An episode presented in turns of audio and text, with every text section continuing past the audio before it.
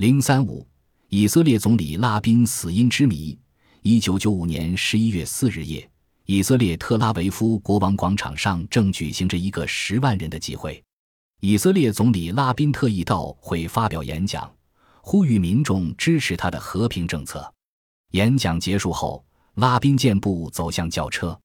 突然，拉宾身后响起枪声，拉宾应声倒在地上。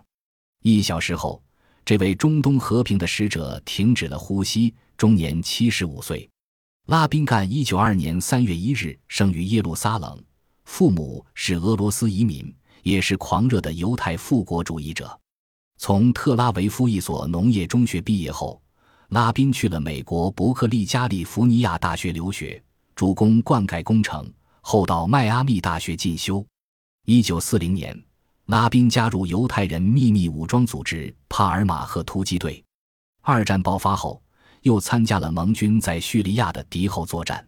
一九四六年，拉宾因援救。被英国人囚禁在阿特利特集中营的犹太移民遭到英国当局关押，十一月被释放。一九四八年，拉宾在阿以战争中任旅长，战后作为以色列军事代表团成员参加了停战谈判。一九五零至一九六三年间，历任军总参谋部作战部长、培训部部长、北部军区司令、总参谋部作战局局长、副总参谋长等职。一九六四年升为总参谋长。一九六七年，他亲自指挥了六五战争，击败约旦、埃及和叙利亚联军，将约旦河西岸加沙地带、西奈半岛和戈兰高地等地归入以色列疆域。一九六八年，戎马生涯二十六载的拉宾退役从政，先是担任以色列驻美国大使。一九七四年出任以色列总理。一九七七年。他的政府因其妻拥有非法银行账户的丑闻而倒台。一九八四年，以色列成立联合政府后，拉宾再次出山担任国防部长。一九九二年，拉宾在大选中击败对手沙米尔，再度担任总理。这年他已七十二岁。拉宾担任总理后不久，就向阿拉伯国家发起和平攻势。表示接受巴勒斯坦提出的以土地换和平的原则和联合国关于归还已占领的阿拉伯领土的决议。一九九三年十一月十三日，以色列和巴勒斯坦在美国白宫签署了第一个和平协议——加沙杰里科自治原则宣言。一九九四年十月，以色列与约旦签署了和平条约，从而结束了两国长达四十六年的战争状态。一九九五年九月。以色列同巴勒斯坦签署了关于扩大巴勒斯坦自治范围的塔巴协议，给中东地区带来了和平曙光。鉴于拉宾在促进中东和平中所发挥的积极作用，一九九三年九月十七日，联合国教科文组织授予拉宾博瓦尼和平奖。一九九四年，他又获得了诺贝尔和平奖和阿里斯图里亚斯王子的一九九四年度国际合作奖。一九九五年。拉宾和阿拉法特同时荣获诺贝尔和平奖。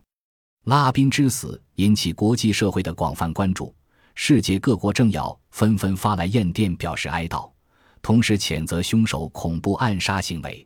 一九九四年十一月六日，成千上万的群众为拉宾送行，联合国秘书长加里亲自参加了拉宾的葬礼，联合国总部也为他下半旗致哀。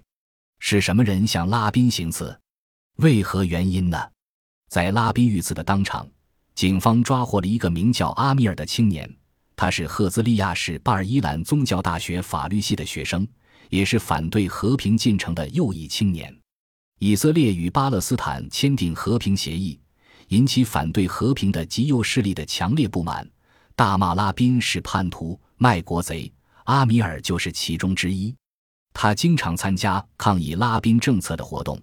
也曾先后五次企图刺杀拉宾，阿米尔供认是他在特拉维夫广场的机会上，在距拉宾两米处朝拉宾背部连开三枪，致使拉宾死亡。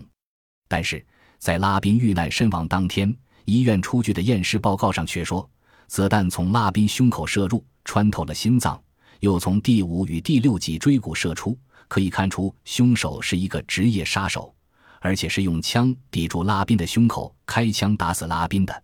拉宾遇害另有凶手，而不是阿米尔。拉宾的保镖鲁宾说，他枪响的一刹那就把拉宾压倒身下，而警方在发案现场也没有发现丝毫血迹。这种种迹象不禁又生疑窦：拉宾到底在广场有没有受伤？如果受伤，那现场为何没有血迹？是谁破坏了现场？如果没有受伤，又为何身亡？难道是在去医院的路上遭到了第二次的暗杀？拉宾的司机达姆索用了二十分钟才将拉宾的车开到医院，也令人生疑，因为平时这段路只需五分钟就可开到。达姆索解释说，路上遇到了路障，又迷了路，因此耽搁了时间。难道拉宾遇刺与他有关？到底是谁刺杀了拉宾？至今仍是一个谜团。